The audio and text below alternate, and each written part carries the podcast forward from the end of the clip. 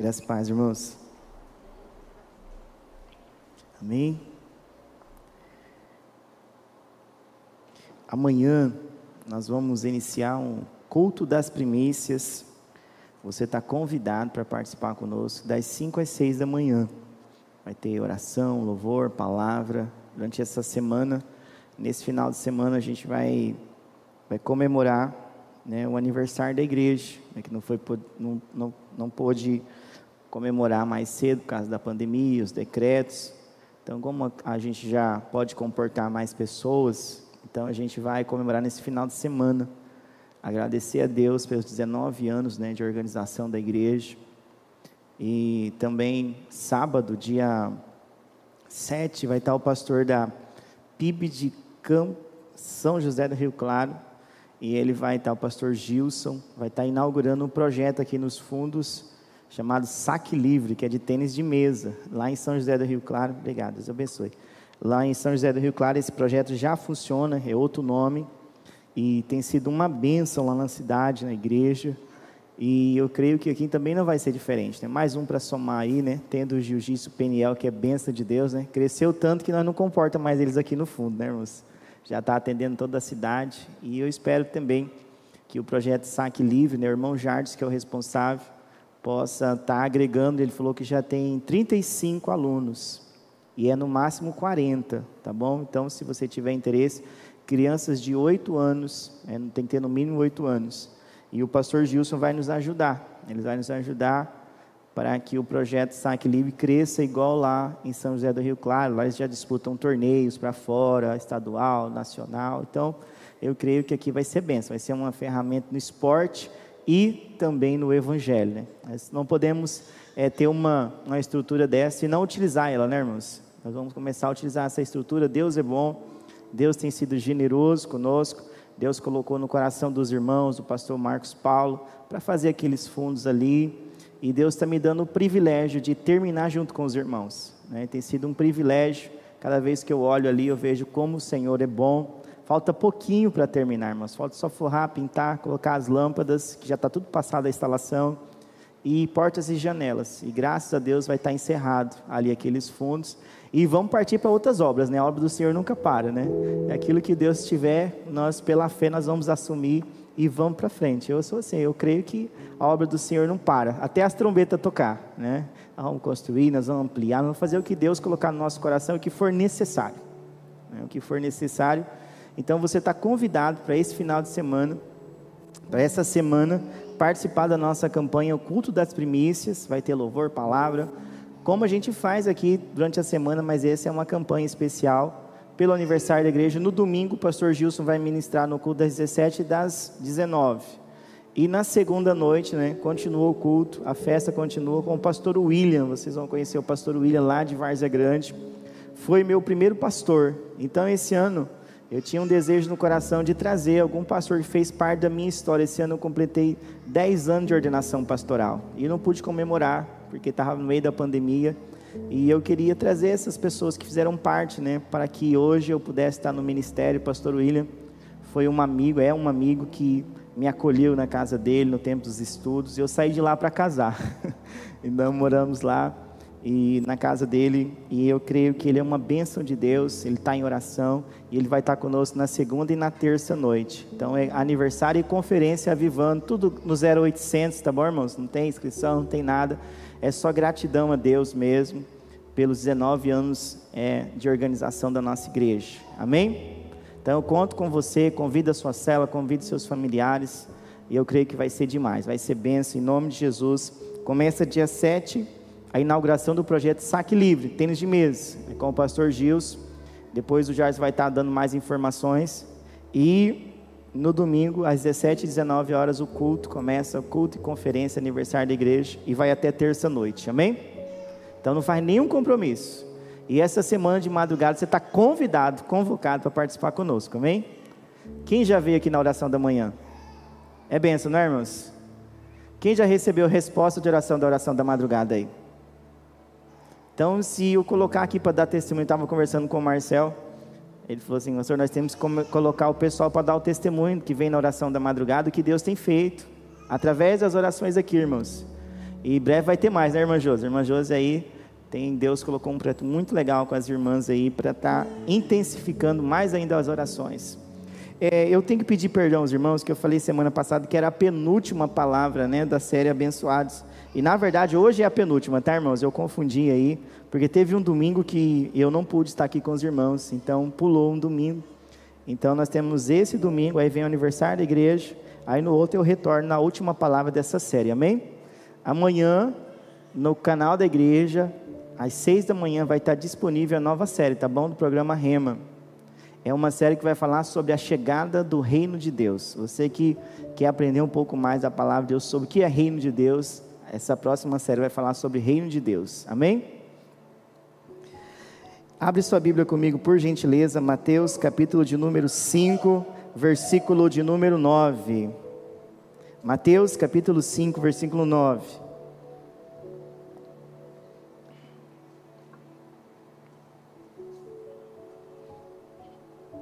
Enquanto você abre a sua Bíblia aqui, eu não posso deixar de,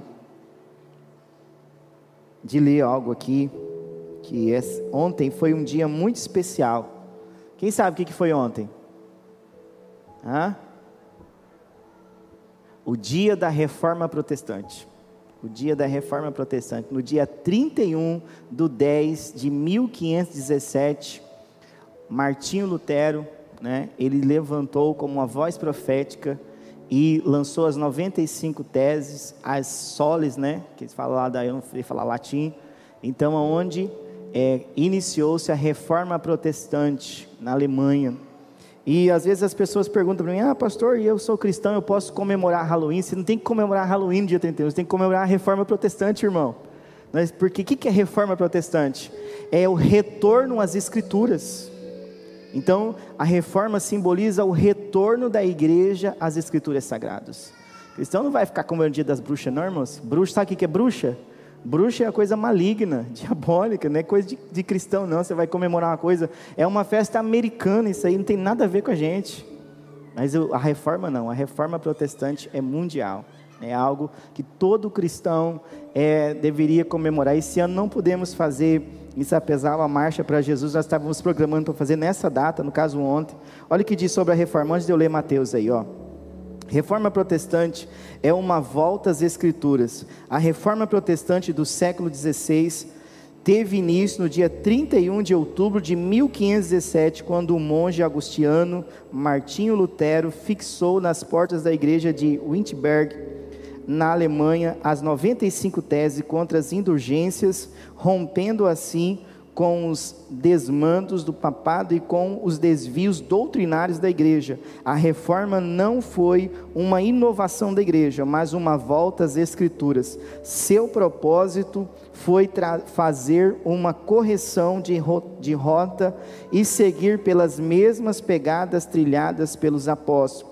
A reforma colocou a igreja de volta aos trilhos da verdade. A reforma é, é que a Bíblia é a nossa única regra de fé e prática e devemos rejeitar decisivamente, decisivamente todas as doutrinas que não estiverem amparadas pelas Escrituras. A verdade é que a salvação é pela fé, não pelas obras. Não somos salvos pelas obras que fazemos para Deus, mas pela obra que Cristo fez por nós na cruz. A verdade é que Deus que somos salvos pela graça de Deus e não pelos méritos humanos. A verdade de que Jesus Cristo é o único mediador entre Deus e os homens, o único salvador da igreja e o único Senhor do universo. A verdade de que Deus a Deus pertence o poder, honra e glória agora e pelos séculos eternos. Pastor Hernandes Dias Lopes, né? Que foi um resumo do que foi a reforma protestante. Então eu gostaria que você pesquisasse um pouco mais, como discípulo de Jesus, o que é a reforma, o quanto ela foi importante na história da igreja evangélica. Né? Sem a reforma, irmãos, nós não existiríamos provavelmente as igrejas evangélicas. Hoje, a liberdade que nós temos em pregar o evangelho, abrir as escrituras, provavelmente eu estaria falando em latim, você não saberia latim, você não entenderia nada do culto. Então, mas Martinho Lutero, na reforma protestante, na história da igreja, na história da reforma, ele traduziu o Novo Testamento para o alemão. Foi a primeira tradução para o povo. A tradução bíblica para o povo foi Martinho Lutero na Reforma Protestante. Então, meus irmãos, depois disso todo mundo começou a traduzir as escrituras para o seu próprio idioma e assim nós temos o acesso à palavra de Deus. Então, Martinho Lutero foi alguém muito importante e teve outros reformadores também, mas o que se destaca aí é Martinho Lutero. Amém? Você sabia dessa informação? Da reforma, então, dia 31 de outubro, não é o dia das bruxas, é o dia da reforma protestante. É o dia que a igreja voltou às escrituras, né? Porque estavam vendendo terreno no céu, estavam vendendo nas indulgências, vendiam ossos de João Batista. Então quem não tinha dinheiro não entrava no céu. Né? E eu acredito que a salvação é pela graça, né? Parece uma coisa absurda, mas por quê? Porque hoje nós temos a, a liberdade de abrir a Bíblia e ler, mas naquela época não tinha. Amém, irmãos? Mateus capítulo 5, versículo 9 diz assim: Bem-aventurados os pacificadores, porque serão chamados filhos de Deus. Então, abençoados são os pacificadores, porque serão chamados filhos de Deus. Ou seja, toda vez que eu vejo a palavra paz, o que, que vem na sua cabeça? Muitas pessoas veem o que? Uma pombinha branca, né? uma pombinha branca. Ah, paz, pomba branca. Roupa branca, né? Aqueles artistas, né, assim, faziam as campanhas, pedindo paz, subindo os morros, mas eram os mesmos que saíam nas notícias dos jornais, que tinham envolvido em escândalos, em brigas, nas boates. Então, é, não é essa paz que Jesus está falando, não é essa paz que o, o homem finge ter. Aqui, a paz que Jesus está falando aqui que bem-aventurado ou abençoado ou alegria divina e perfeita para aqueles que são pacificadores, porque quando Cristo entrou na nossa vida, a paz que excede todo entendimento passou a fazer parte da nossa vida. E agora ele fala assim: você que tem a paz de Deus, você vai levar, vai ser um pacificador. Porque se você for um pacificador, vão ver, você vai ser chamado filho de Deus. Filho de Deus. Não tem como ser filho de Deus e ser um encrenqueiro, uma encrenqueira, um brigão, né? Se ao contrário da palavra. Ser pacificador é levar a paz, mas não levar a paz que esse mundo acha que tem, ele não tem. Né? Se ele tivesse, não tinha guerra, não tinha é, tanta coisa ruim acontecendo, mas a paz de Deus que excede todo entendimento. E aqui eu estava é, pesquisando o que, que era paz que Jesus está falando, né? Vem de uma palavra grega chamada Irene, né? Deriva o nome Irene, deriva desse nome, né? Irene é pacificadora. Pacificador significa quem tem o nome Irene, que vem do grego. E também é, esse nome que Jesus fala de paz aqui, ele não está falando dessa paz do grego, ele está falando da paz shalom. Shalom.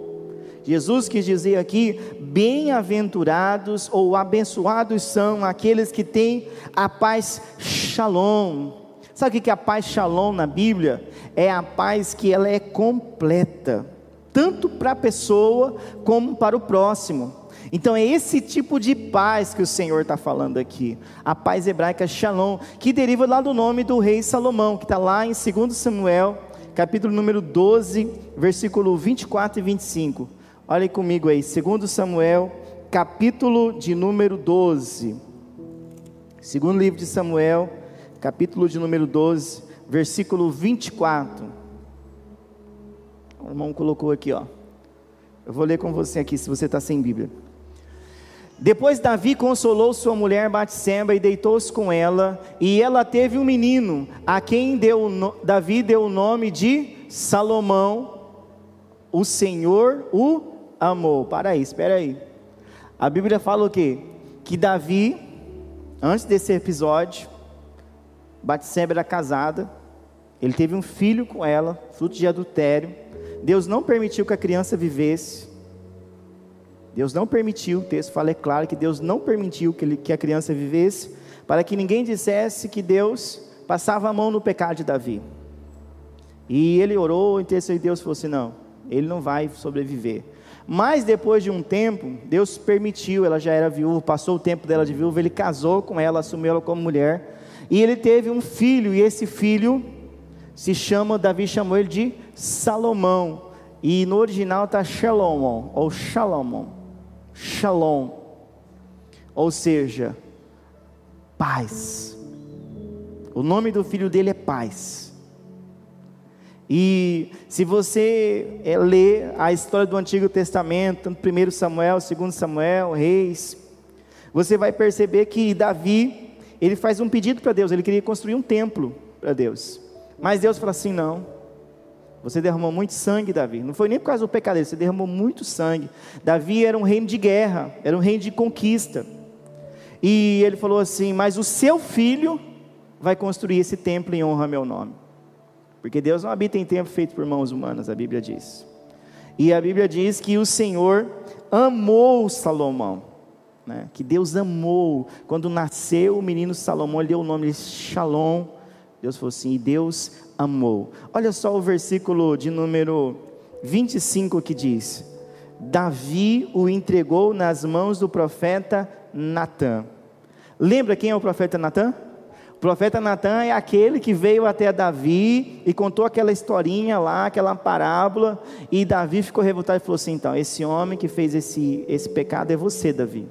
Foi o mesmo que mostrou para Davi o erro dele. Agora, quando Salomão nasceu, recebeu o nome, Deus amou Salomão. A Bíblia fala que Davi pegou o menino Salomão, o bebê, e colocou e deu para entregou nas mãos de Natã, do mesmo profeta que Deus tinha usado para dar um decreto de morte para o primeiro filho de Davi com Betsebe. E o que que Natan faz?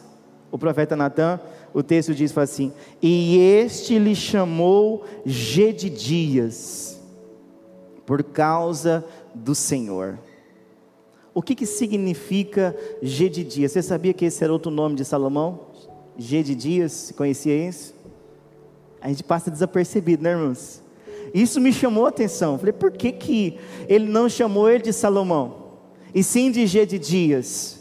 G de dias significa querido do Senhor. Quando o profeta Natan, o mesmo que tinha falado, olha, o seu filho não vai viver, Davi, o primeiro filho com Batseba, ele falou assim: esse filho, Salomão, esse Shalom vai se chamar G de dias, porque o Senhor o amou. Esse é querido de Deus. E ele é tão querido de Deus que a Bíblia fala, o que, que aconteceu? Que foi através da vida de Salomão que teve paz em Israel. Teve paz. Talvez você não entenda, nunca, não dizer que foi a vontade de Deus, que Deus nunca foi a favor da poligamia. Mas a Bíblia fala que Salomão teve 700 mulheres e 300 concubinas. O que, que era uma concubina? Ela era uma mulher que ele casava muitas vezes, casava com ela e tinha que ter o mesmo direito da esposa oficial. Se ele desse um carro, uma Ferrari para uma, tinha que dar uma Ferrari para outra. Se desse uma casa para morar, tinha que dar para todo mundo. E ele era muito rico, né? Ele pediu sabedoria para Deus e Deus deu muito mais riqueza e muitas acrescentou muitas coisas na vida de Salomão. Só que isso foi ruim para ele, porque a Bíblia fala que ele começou a oferecer sacrifícios a outros deuses por causa desses casamentos mistos que ele fez. Por quê? Porque não era a mesma fé dele. Mas a intenção de Salomão, sabe o que era, irmãos? Como Davi era um, era um conquistador, vivia guerreando com outras nações, tinha época de ir para a guerra ele fazia paz, ele casava com a filha de um rei, então eles viviam em paz com aquele reino. Então ele foi casando com as, as filhas dos reis, os reinos vizinhos, muitas eram princesas, para manter a paz com Israel. Quanto tempo foi o reino Shalom de Salomão? A Bíblia fala que o reino dele nunca houve uma prosperidade como o reino Shalom. Nunca teve em Israel. Nunca teve tanta riqueza. Eu li um livro do Dr. Mark Murdoch, pastor Mark Murdoch, ele fala assim que entre o ouro que tinha, prata, todos os utensílios do tempo, que lá fala as medidas, os pesos. Hoje, se fosse avaliar na época, eu li o livro há muitos anos, há algum tempo, não muitos anos, porque eu não tenho muitos anos, mas uns anos atrás, fala que chegava talvez a 500 bilhões de dólares, tanto ouro que tinha, tanta prata, tantas as coisas nesse esse que foi construído por Salomão. Era muito, um valor se fosse atualizar hoje. E a Bíblia diz o que? Que ele construiu um templo de adoração a Deus, que cada tribo era responsável uma vez por ano, cuidava do imposto da nação, que eram 12 tribos, então cada um, então ele administrava com muita sabedoria. Nós sabemos que que Saul reinou quanto tempo? 40 anos, não foi? Davi reinou quantos anos? 40 anos. E Salomão? 40 anos. Teve um tempo de paz em Israel durante 40 anos. Você não vai ver nenhuma guerra. Eu não lembro aqui de cabeça, se tiver, me perdoe, mas eu não lembro de nenhuma guerra no tempo de Salomão. não lembro de ter registrado algum, alguma guerra contra o reino de Salomão. Se tiver, me perdoe, mas eu não lembro de cabeça, porque era um reino shalom, o reino de paz em todas as áreas. É essa paz que Jesus está falando. Mas depois de Salomão, de Salomão, veio um filho dele, Roboão. Quanto tempo foi o reino dele? Vamos ver se está bom de Bíblia aí. Três dias. Três dias, irmãos. O avô reinou 40 anos, o Salomão, Davi, né, reinou 40 anos, com tanta guerra, mas Salomão 40 anos de paz. E o filho, com três dias, ele conseguiu dividir as tribos. Ele pediu três dias para pensar quando ele foi reinar. E ele falou assim: Ó, meu dedo mindinho vai ser mais largo que a cintura do meu pai, né? E eu vou fazer isso. Depois ele lá no livro de Reis e as tribos se dividem, dez para o norte e duas para o sul. Depois que vai surgir o samaritano e aquela confusão toda lá no tempo de Jesus, os samaritanos não se dão com os judeus por causa do filho de Salomão, porque o filho de Salomão, o reino dele não foi o reino de paz. Depois de Salomão você vai ver só guerra, é os reinos levantando contra reino. Por quê? Porque eles não estavam mais debaixo da paz shalom. E Jesus, ele não quer que eu e você somente tenha paz shalom, mas que nós sejamos pacificadores. Que nós, como discípulos de Jesus, venhamos levar a paz aonde nós estivermos. Jesus está falando assim: bem-aventurado, feliz aquele que é pacificador. Aquele que é pacificador. E se você ler comigo em João, Evangelho de João, capítulo 14, versículo, 16, versículo 26 e 27. Jesus está falando sobre o Espírito Santo. E ele diz assim: ó, mas o conselheiro, o Espírito Santo que o Pai envia, enviará em meu nome, ensinará a vocês todas as coisas e fará vocês lembrarem tudo o que eu disse. Versículo 27. Deixo a paz a vocês, a minha paz dou a vocês, não a dou como o mundo a dá não se perturbe o seu coração, nem tenham medo. Segura aí, por favor. Deixo a paz. Substitui a palavra paz aqui por shalom. A paz completa, é isso que Jesus está falando. Eu deixo a paz completa, porque ele vai falar assim: a minha paz dou a vocês, não a dou como o mundo a dá. Ele está falando, eu te dou a paz shalom. Só Jesus tem a paz shalom a paz que excede todo entendimento. Pastor, quando que o mundo pode viver em paz? Quando Cristo for Senhor das nações. Aí vem a paz shalom. Mas se isso não acontecer, não haverá a paz shalom na, na nação, na cidade, porque onde Cristo reina, onde Cristo governa, a paz de Deus que excede todo entendimento está lá. Eu brinquei aqui no primeiro culto, eu falei, não está sendo gravado, mas muitas vezes num casamento falta paz, irmãos. Mas a paz shalom, a paz de Deus. É um. Sai faísca. Sai casamento só fica saindo faísca. Está esquecendo, ó, fala assim: olha, eu tenho a paz de Cristo, eu tenho a paz shalom. Tem que um tem que recuar, irmãos, e, e trazer um ambiente de paz, senão vira em guerra no casamento. Eu falo assim, assusta quem é solteiro, né? Mas é, irmãos, se não tiver a paz, se não tiver pacificação no casamento, o casamento vai viver em guerra. E aqui está falando assim: ó, não é só para você ter a paz, mas é para você levar a paz no seu casamento, é para você levar a, sua, a paz de Deus no seu trabalho, é para você levar a paz na sua escola, na sua faculdade, aonde eu e você estivermos, nós somos aqueles que levam a paz. E se nós levamos a paz, o texto fala assim: porque serão chamados filhos de Deus filho de Deus, para ser chamado filho de Deus, Jesus diz assim: tem que ser pacificador, tem que levar a paz. Tem que levar a paz. Eu não acredito que resolve o problema brigando. Eu não acredito assim. Lendo a luz da palavra. Né? Eu tenho minha visão política, mas nem tudo eu concordo. É bem diferente. Nem tudo eu concordo. Eu não sou um guerreiro, não sou um, vou sair atirando nos outros, nem andando armado. Cada um tem uma visão. Eu sou um pacificador, sou um homem de paz. E um homem de paz, ele leva a paz aonde ele estiver. E a paz não é a paz que o mundo não tem, mas a paz, shalom. Shalom, eu sou um pacificador. Você já teve uma oportunidade onde a pessoa vem falando assim, ah, ah, ah, aí a pessoa responde assim, calma, né? Vamos conversar. O que, que acontece? A palavra branda acalma a ira. Ser um pacificador é isso.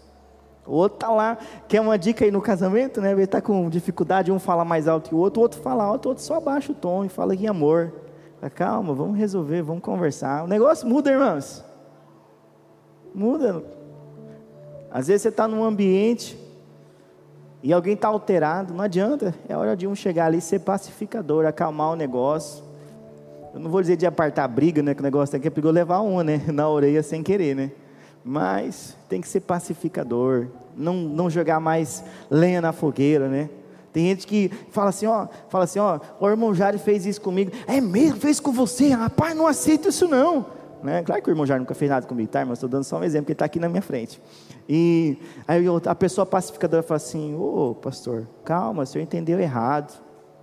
Né? Vamos lá conversar com o irmão, vamos resolver as coisas. Pacificador, irmãos.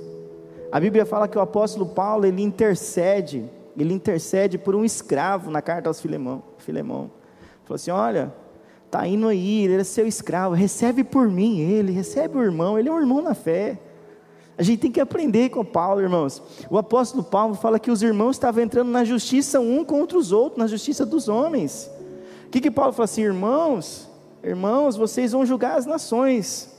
Como que vocês podem levar os dois irmãos na fé, levar para um juiz que nem teme a Deus para julgar vocês? Né? Que tipo de irmãos né, que nós somos? Paulo estava falando isso, que tipo de irmãos que vocês são, vocês vão julgar as nações, e vocês não conseguem resolver os problemas entre vocês, que são irmãos da mesma fé. Paulo era um pacificador, irmãos. Você vai ver que os apóstolos, os discípulos eram pacificadores. Ser pacificador não é aceitar o pecado, não é nada disso, é ser pacificador, levar paz aonde você está. Quando você e eu fomos pacificadores, cheios da paz shalom, irmãos, aonde nós chegarmos, vai chegar uma hora na sua vida, na minha vida, que as pessoas vão falar assim: eu sinto uma paz em conversar com você. Como eu me sinto bem em estar perto de você, eu sinto paz estar com você. Se você já passou essa experiência, você está perto, ou você está dentro da paz shalom. Como é gostoso. Quando você chega perto de alguém, a pessoa conversa com você e fala assim: Eu sinto muita paz em conversar com você. Eu cheguei aqui aflito. Quantas vezes eu tive essa oportunidade, tão gostoso, irmãos. A pessoa entra no gabinete ali aflita, sabe, descarregando tudo. Aí sai de lá e fala assim: Pastor, estou numa paz. Eu falo: Obrigado, Deus, porque a paz Shalom entrou aqui neste lugar e curou o coração do meu irmão e nos abençoou. É muito mais fácil a gente, ó, bater, né, irmãos? É muito mais fácil a gente encarar e querer resolver tudo, mas é muito mais difícil a gente levar a paz. Se o clima não está bom na reunião, acalma, calma lá, leva a paz, seja pacificador, a Bíblia está falando. Seja pacificador, porque você é filho de Deus, eu sou filho de Deus. A PIB em Sapezal, nós somos chamados de filho de Deus, e nós vamos ser conhecidos como filhos de Deus lá fora, se nós levarmos a paz, mas a paz shalom, a paz que esse mundo não tem. Tem muita gente que eu e você, que eu e você conhecemos, que não tem paz, que não tem paz, irmãos, não consegue dormir, porque não tem paz, toma remédio e não consegue dormir, não tem paz, uma pessoa não tem paz, não tem paz no casamento, não tem paz no trabalho, não tem paz em nada. E quem vai levar essa paz para ela? Jesus está falando que é você e que é eu. Nós vamos levar essa paz, a paz que o mundo não tem. Nós lemos aqui, ele falou: é essa paz que eu dou a vocês. No Salmo de número 29, versículo 11, olha o que diz o salmista. Salmo 29, Salmo de Davi versículo 11, diz assim: O Senhor dá força ao seu povo, o Senhor abençoa o seu povo com paz. Shalom. Toda vez que está falando aqui, paz é a palavra hebraica shalom. Sabe quantas vezes que ela repete na Bíblia?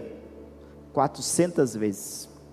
400 vezes. A paz Shalom é registrada na Bíblia 400 vezes. Ou seja, Deus tem o um interesse que eu e você sejamos cheios da paz Shalom e venhamos levar essa paz. Não, não se limita é, você não vai, não é que vai acabar o culto aqui, nosso cumprimento agora vai ser shalom, irmão, shalom, irmão. É mais do que isso, é mais do que falar, é viver, é praticar. É isso que ele está dizendo. Não adianta eu falar graça e paz para você e quero que você vá para o inferno. Não, isso não é paz. Não adianta eu falar graça e paz para você e o meu desejo é que Deus puxe a sua orelha e pegue e castigue você. Tem gente que é assim, né? Não é assim, não, irmãos. Paz shalom é você ter um coração cheio de paz. Porque os bons desejos os maus desejos saem da onde? Nós lemos esses dias? Do coração. E o meu coração e o seu coração precisa estar cheio de shalom, da paz de Deus, da paz que excede todo entendimento. É o nome da célula do irmão, né, irmão? Shalom, né? Shalom. A paz. Que cada pessoa que entra nas nossas celas sinta uma paz a paz de Deus, a paz do céu. Que cada pessoa que adentrar nesse tempo sinta a paz de Deus. Não é para a pessoa chegar e sair daqui do culto pior do que ela entrou. A minha intenção como pregador do Evangelho é que ela saia melhor do que ela entrou aqui no culto. Mesmo que ela olhe para si mesma e sinta-se reprovada, mas no final do culto ela fala assim: Olha, eu tenho uma esperança e a minha esperança está em Cristo. E Ele é fiel para perdoar os meus pecados, e Ele é fiel para me dar a salvação e para me dar essa paz. Essa é a intenção desse culto. Cada vez nós reunimos aqui, toda vez que eu vou orar, o Senhor peço uma palavra de Deus, eu quero falar, Senhor, que as vidas sejam transformadas, que o Senhor seja a esperança delas. Porque, irmãos, porque já basta os problemas que você passa lá fora, já basta as lutas que você tem que enfrentar. Aí vai chegar na igreja e não vai sentir paz, não vai ter a paz de Deus. Então, os cultos, claro que é para Deus, é direcionado para glorificar a Deus, honrar a Deus, os louvores, mas a palavra de Deus, ela serve para nos corrigir, exortar. Você sabe o que é exortar? Exortar significa dar ânimo. Tem pensa que, que exortar é bater. Exortar não é isso, exortar é dar ânimo, trazer ânimo às pessoas. A palavra de Deus ela é para exortar, para dar ânimo para aquele que está desanimado. E o versículo 10 do capítulo 29, de, de, do Salmo 29, diz assim: O Senhor governa os dilúvios, como rei, o Senhor governa para sempre. O Senhor dá a força ao seu povo, o Senhor abençoa o seu povo com paz. Aqui, quando fala que Deus ele governa o dilúvio, está falando, sabe do que, irmãos? É uma referência a Jesus lá na, na tempestade. É um dos textos de referência. Jesus estava na onde? Tem um texto que fala que Jesus estava na popa do barco dormindo em uma tempestade, né? Se você olhar com uma visão crítica, você vai falar assim: Poxa vida, hein? Jesus não estava nem ligando para os discípulos, né? Se você olhar com esses olhos. Mas se você olhar como eu, Deus me mostrou, você vai enxergar assim: Ele tem o controle de tudo. E ele estava tão tranquilo que estava no controle que ele estava dormindo na popa do barco. Depende da sua visão de Deus, como Ele é se ele está no governo da tempestade, aparece que ele está em silêncio, mas ele está no governo de tudo, irmãos. E quando ele, quando ele despertou, o que a Bíblia fala? Ele falou assim: acalma-te, tempestade. E os discípulos falaram o quê? Ficaram admirados, falaram assim: quem é este que até os ventos lhe obedecem? E acalmou, ele trouxe o que? A paz. Ou seja, não importa a tempestade que eu e você possa estar enfrentando, nós temos que confiar que em Cristo existe o controle, o governo e a paz que excede todo entendimento, está nele. Ele está no governo de todas as coisas, não se desespere, apenas confie nele. Apenas confie nele. Se ele está no seu barco, meu irmão, pode ficar tranquilo, não vai afundar o barco. Não vai afundar. Se Jesus está no barco, seja do seu trabalho, seja do seu casamento, seja no seu. Não importa. Se Jesus está no seu barco, na popa do seu barco, ele não vai afundar. Ele não vai afundar. Eles estavam lá no barco sozinho, e no meio da tempestade, todo mundo era experiente com, com pescaria, irmãos. A Bíblia fala o quê? Que veio a tempestade, no meio da tempestade apareceu alguém, eles falaram assim: é um fantasma. Jesus falou assim: não tenham medo, sou eu. Não tenham medo, sou eu. E ele acalmou a tempestade e entrou no barco. Entrou no barco, tudo ficou calminho. É isso aqui que o salmista está dizendo. A paz que há em Deus, que há em Cristo. E é essa paz que Jesus está falando aqui no versículo 9. Shalom, igreja. Shalom, igreja. Vocês têm a paz, vocês são bem-aventurados, vocês são felizes quando vocês levam a paz que excede todo entendimento, a paz Shalom. Olha o que diz Romanos capítulo 1, versículo 7. O apóstolo Paulo, quando ele escreve aos Romanos, ele fala assim: ó, A todos os que em Roma são amados de Deus e chamados para serem santos, a vocês graça e shalom. Substitui a palavra paz por shalom. Graça e shalom da parte de Deus. Ou seja, essa paz não é uma paz humana, é a paz de Deus, a paz shalom. Ele saudava, e essa igreja aqui, meu irmão, essa igreja aqui era perseguida. Essa igreja aqui, muitos cristãos, eles estavam morrendo por causa de Jesus. É só você estudar a história da igreja. Eles não estavam vivendo um tempo de paz. A igreja era perseguida pelo Império Romano, os cristãos morriam. O Império Romano matava.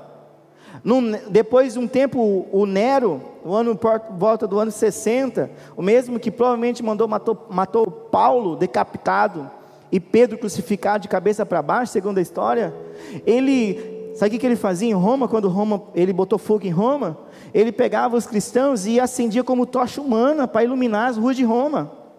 Faltou madeira, irmãos, faltou madeira. Se você está a história da igreja, faltou madeira para crucificar cristão. Porque quando ele queimou Roma, dez bairros pegaram fogo, e só quatro que não pegaram fogo, e lá naqueles bairros, naqueles quatro eram cristãos e judeus. Aí ele falou assim: ó, foram eles que queimaram Roma e acusaram os cristãos. E o povo se revoltou, aí criou a Arena dos Leões, a arena lá onde jogavam os cristãos. E o apóstolo Paulo está escrevendo para esses cristãos, fala assim: olha, volta lá por favor ele fala lá para os irmãos: ó, a todos os que estão em Roma são amados de Deus e chamados para serem santos, a vocês graça e shalom da parte de Deus, nosso Pai e do Senhor Jesus Cristo. Ou seja, no meio da tribulação, no meio da angústia, o Senhor traz shalom, o Senhor traz paz, o Senhor traz refrigério para a nossa alma.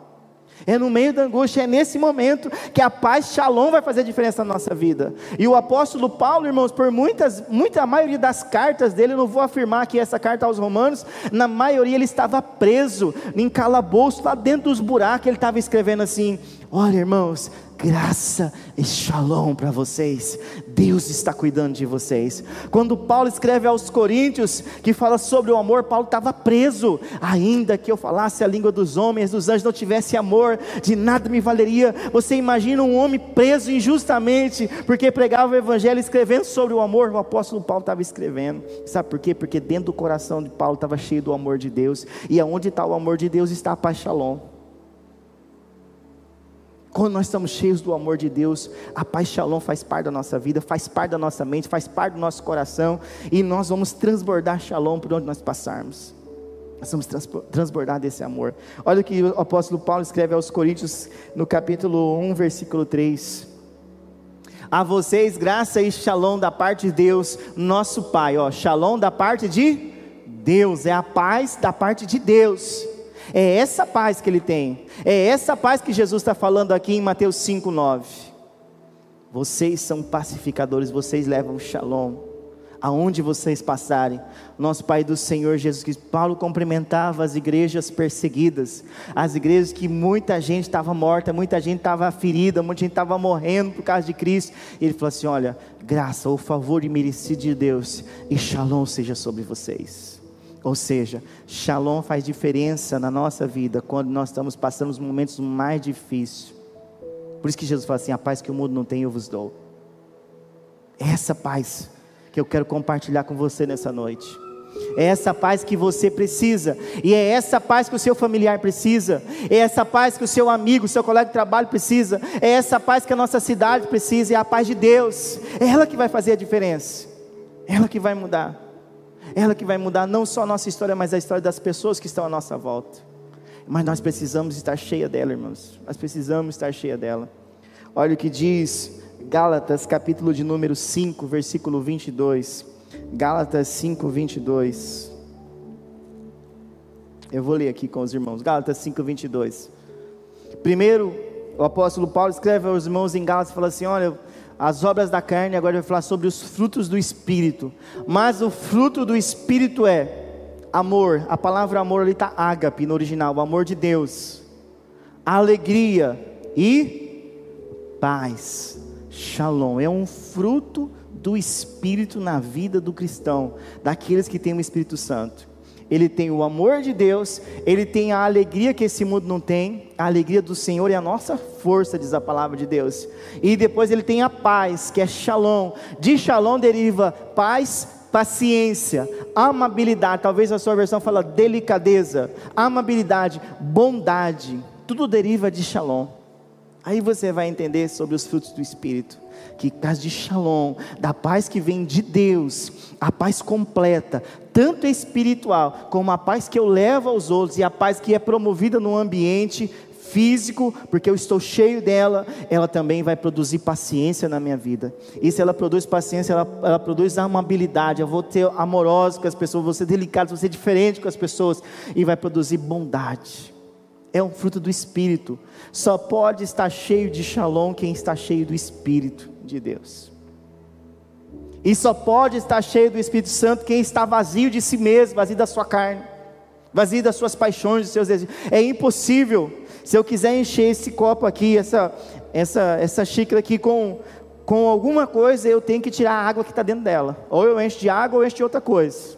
Ou eu misturo até chegar aqui, mas passou daqui, vai derramar.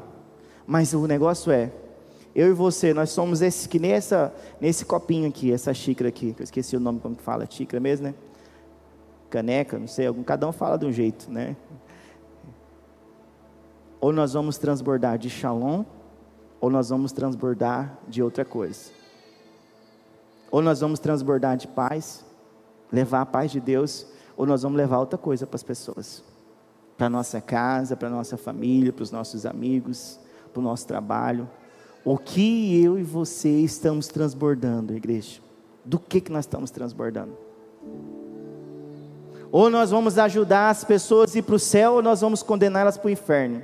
Vocês sabiam que a Bíblia fala que já estão condenados aqueles que não creem em Cristo? Então a igreja tem que levar Cristo para que as pessoas sejam resgatadas do inferno. Porque elas já estão condenadas porque não creram, a Bíblia diz. Jesus está lá em, em, no Evangelho de João, no capítulo 3. Lê todo o capítulo 3 para você ver.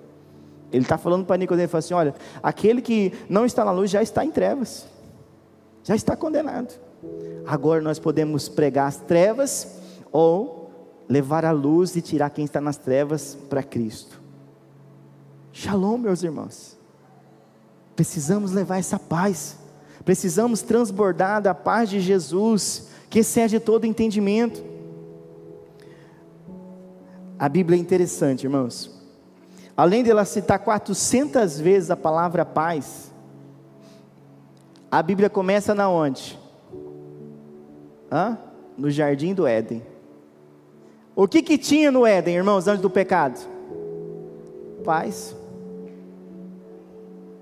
Depois que vem o diabo ali, convence, né, Eva, entra o pecado, eles são expulsos do jardim, eles continuam tendo paz? Um filho mata o outro. Já começa ali. Um irmão mata o outro. Aquela família que parecia ser perfeita, que começou lá no jardim do Éden, começou em paz, perde a paz por causa do pecado. Entra o homicídio na família. Um filho é mandado expulso e vai errante pela terra, a Bíblia fala. A palavra de Deus fala que é necessário o quê? Vi uma esperança lá em Gênesis capítulo 3, o que? Que seria esmagada a cabeça da serpente pelo fruto do ventre da mulher. Que é Jesus, está uma profecia a respeito de Jesus. É a primeira profecia a respeito do Filho de Deus, que ele viria, se faria carne e morreria e salvaria o homem do seu pecado. Aí é necessário Jesus vir Aí Jesus fala assim: Olha, eu estou aqui, eu sou a alegria divina e perfeita. E se vocês tiverem a paz, a shalom, e vocês levarem shalom, vocês serão chamados filhos de Deus. Olha só, irmãos. E Jesus vai para a cruz, e Jesus, Ele nos resgata dos nossos pecados, e Jesus paga um preço que é meu e é seu na cruz. E Jesus morre no nosso lugar, e Ele nos reconcilia com o Pai, porque nós estávamos longe do Pai, desde Adão. Romanos 3, 23 fala o quê?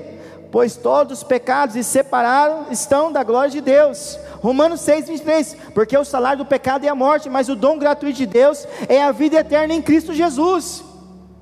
Ou seja, Jesus nos resgatou na cruz. Era isso que Jesus estava dizendo para esses, esses, discípulos, essas, essas pessoas que estavam ouvindo a Bíblia, falar que era uma multidão que cedinho acordaram e já foram procurar Jesus. Jesus estava descendo um monte de oração. E ele encontra, e os discípulos sentam em volta dele, e ele começa falando assim: ó, a alegria divina e perfeita está entre vocês, e eu vim trazer shalom para vocês, e vocês vão levar shalom aonde vocês passarem, e vocês serão chamados de meus filhos, filhos de Deus. Aí Jesus nos resgata na cruz, igreja. E como que a Bíblia termina? Ela começa em paz, Satanás tenta frustrar, o homem entra no pecado, vem Jesus, resgata o homem do pecado, nos resgata. Aí em Apocalipse, capítulo de número 21, abre comigo lá, por gentileza. Apocalipse, capítulo de número 21, diz assim: Versículo 1: Então vi novos céus e nova terra, pois o primeiro céu e a primeira terra tinham passado, e o mar já não existia. Vi a cidade santa, Nova Jerusalém, que descia dos céus, da parte de Deus, preparada como uma noiva adornada para o seu marido.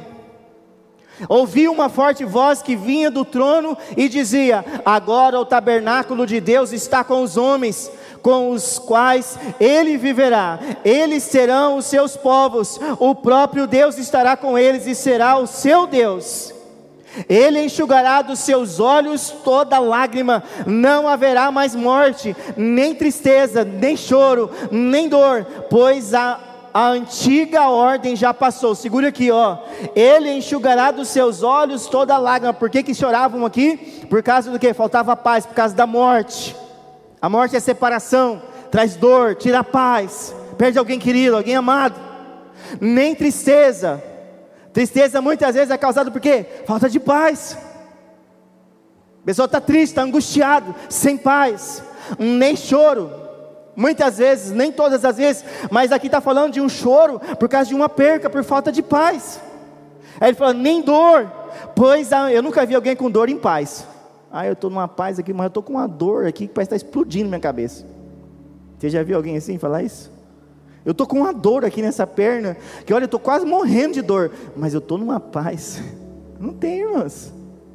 Aí ele fala assim que o final, na palavra de Deus, fala assim: ó, nem dor, pois a, anti, as, as, a antiga ordem já passou. Versículo 5. Aquele que estava sentado no trono disse: Estou fazendo nova todas as coisas. E acrescentou: Escreva isso, pois estas palavras são verdadeiras e dignas de confiança.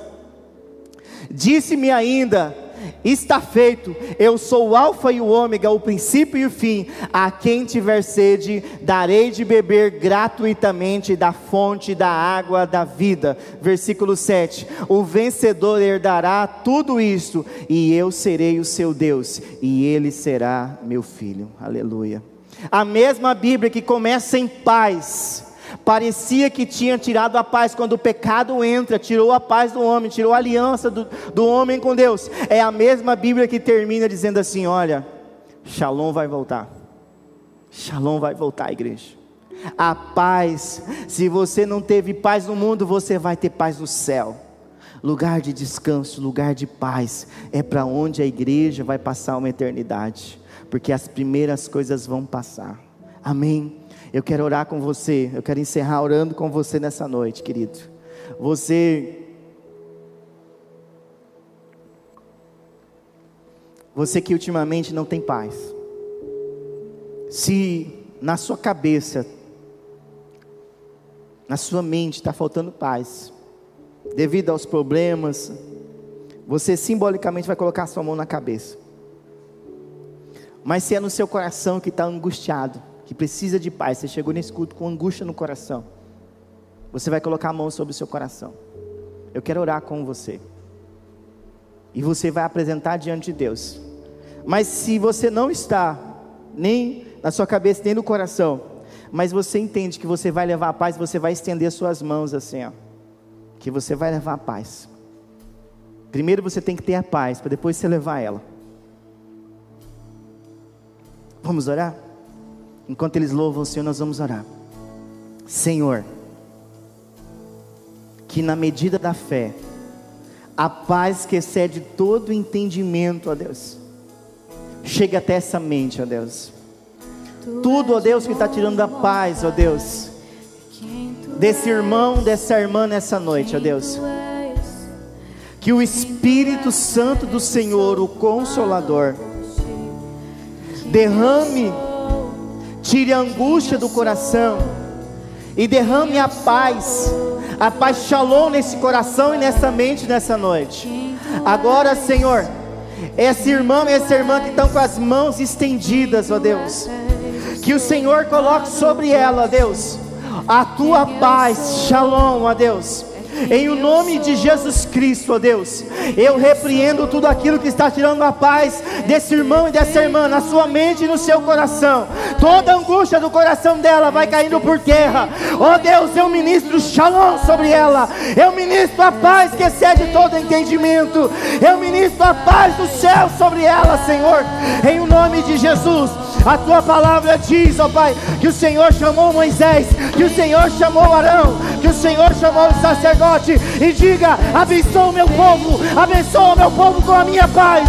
Em o nome de Jesus, eu abençoo o Senhor com a paz shalom, ó Pai. Essa vida, esse irmão, essa irmã nessa noite, em o nome de Jesus, que haja shalom nessa casa, que haja paz, ó Deus, que haja paz no trabalho dessa pessoa, em o nome de Jesus, que essa luta que ela está passando, ó Deus, em nome de Jesus, que a paz shalom, ó Deus, chegue sobre ela, sobre a sua família, sobre os seus filhos, ó Deus, oh Deus poderoso, visita, Senhor. Visita com o teu poder, Senhor. Visita, Senhor, com o seu amor, com a sua paz, ó Deus. Oh Deus, como diz essa canção, Tu és um bom Pai, ó Deus. O Senhor é o nosso Pai. O Senhor é o nosso Deus. Eu não sei, ó Deus, quais são os motivos que tem tirado a paz dessa pessoa, desse irmão, dessa irmã, mas o Senhor conhece. O Senhor sonda e esquadrinha os corações, ó Pai, e que nessa noite, ó Deus, esse irmão e essa irmã, Senhor, saia daqui com a paz que excede todo entendimento, ó Deus. Que o coração dela seja guardado, blindado pela tua paz, ó Deus. Em o nome de Jesus, vem com o teu bálsamo, Senhor. Vem com a tua paz, ó Deus. Em nome do Senhor Jesus Cristo, aquele que é Rei, que é Senhor. Deus, que a paz do Senhor chegue até esse irmão e essa irmã que está assistindo através da internet, Senhor que está cultuando ao Senhor, ó Deus. Não importa aquilo que está tirando a paz dela, eu ministro paz sobre ela e a sua casa, em o nome do Senhor Jesus Cristo, ó Deus. Em o nome de Jesus. Que a tua paz venha transbordar os nossos corações e que nós venhamos ser pacificadores, ó Deus. Levar a tua paz essa semana, todos os dias, aonde nós estivermos, ó Deus. Em o nome de Jesus, Senhor. Esta é a minha oração, esta é a nossa oração como igreja, Senhor. Amém e amém, ó Deus. Quem sentiu aí a paz de Deus? Que estava com o coração apertado e não está mais. Passou. Amém? Passou? Tem alguém ainda que está assim? Eu quero orar com você. Porque a paz de Deus, ela excede todo entendimento. E eu vou desafiar você essa semana a levar a paz aonde você passar. Quem aceita esse desafio? Cuidado, vai ter momentos que a paz vai querer sair, mas você vai lembrar dessa mensagem que você fez um compromisso de levar a paz. Eu esqueci de ler um texto, um texto muito poderoso que está em Números, no capítulo 6. Olha que interessante. Eu não li ele, Paulinho? Não, né? Números capítulo 6, a partir do versículo 22, o Senhor dá uma ordem a Moisés. Ele fala assim: O Senhor disse a Moisés: Fale com Arão e com seus filhos, dizendo que obedeçam, que abençoem os filhos de Israel do seguinte modo. Coloca aí o versículo 24, por favor, Paulinho. O Senhor os abençoe. Estende a sua mão assim, ó. Eu vou repetir as palavras. É para sua vida, é para sua casa, é para sua família. Eu quero ser como Arão aqui nas mãos do Senhor. O Senhor os abençoe e os guarde. O Senhor faça resplandecer o seu rosto, o rosto sobre vocês, e tenha misericórdia de vocês. O Senhor sobre vocês levante o seu rosto e lhe dê a paz. Shalom. Amém, irmãos. Que a paz, Shalom, transborde sobre vocês, sobre a sua casa, sobre a sua família, sobre o seu trabalho, aonde você pisar, que você seja cheio da paz de Deus, não a paz desse mundo, mas a paz que Deus tem. Amém, querido? Vamos falar nossa frase?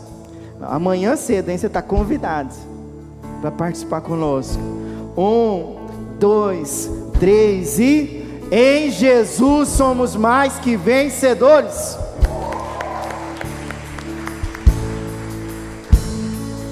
Deus abençoe. Uma semana abençoada.